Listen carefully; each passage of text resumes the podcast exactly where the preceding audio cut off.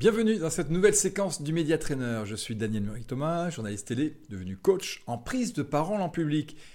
Et aujourd'hui, je voudrais vous proposer une rapide séquence euh, du Média Trainer dédiée au grand oral du bac.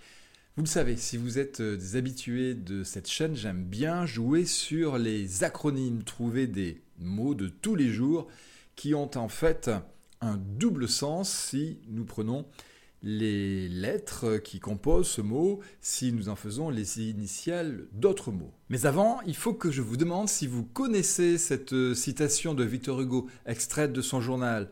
La forme, c'est le fond qui remonte à la surface. Forme, fond, j'ai trouvé un acronyme pour ce grand oral qui allie les deux.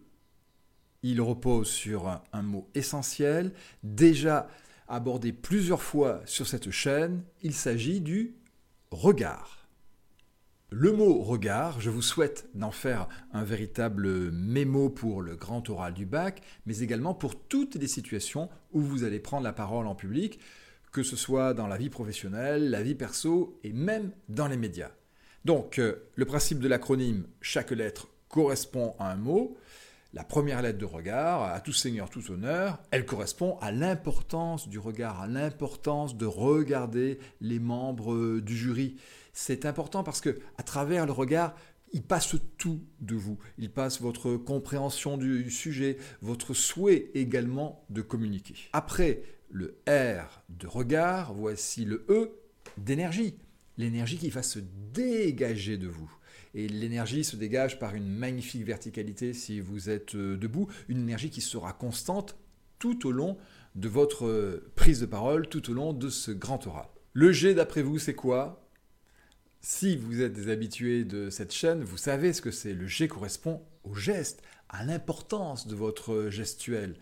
Si vous parlez, vous vous exprimez, vous avez envie de partager ce que vous dites. Je vous ai également rappelé plusieurs fois ici que les gestes facilitent la compréhension de celles et de ceux qui vous regardent, et pour vous, ça fluidifie le discours. Il y a un instant, je vous l'ai dit, il va y avoir forme et fond dans un même acronyme. Là, nous avons vu la forme avec le regard, avec l'énergie qui se dégage de vous, avec euh, la gestuelle qui traduit aussi cette énergie.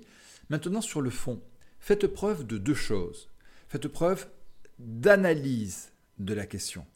Ça, c'est très important. Vous analysez la question, vous sollicitez votre cerveau gauche, vous la démontez pour pouvoir euh, y répondre le plus finement possible. Mais à côté, et certains d'entre nous ont une prédisposition pour analyser, il faudra aussi faire preuve de ressenti, c'est-à-dire plutôt cerveau droit. Laissez parler vos émotions. Écoutez aussi ce que vous dit votre intuition pour répondre.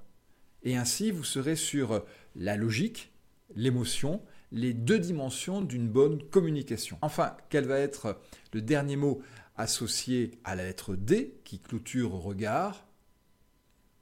Oui, vous avez raison si vous me dites qu'à nouveau il va y avoir un lien avec les yeux, puisqu'il faut souvent écouter avec les yeux. Et donc si vous écoutez avec les yeux, ça veut dire que vous savez vous taire pour mieux dialoguer avec votre public. Vous dialoguez en permanence avec votre public par l'écoute, par la gestuelle, par une attention sur celles et ceux qui sont en train de vous regarder. Voilà, ainsi se termine cette nouvelle séquence du Media Trainer. Je vous invite à la liker, à la partager et si ce n'est pas encore le cas, à vous abonner à ma chaîne.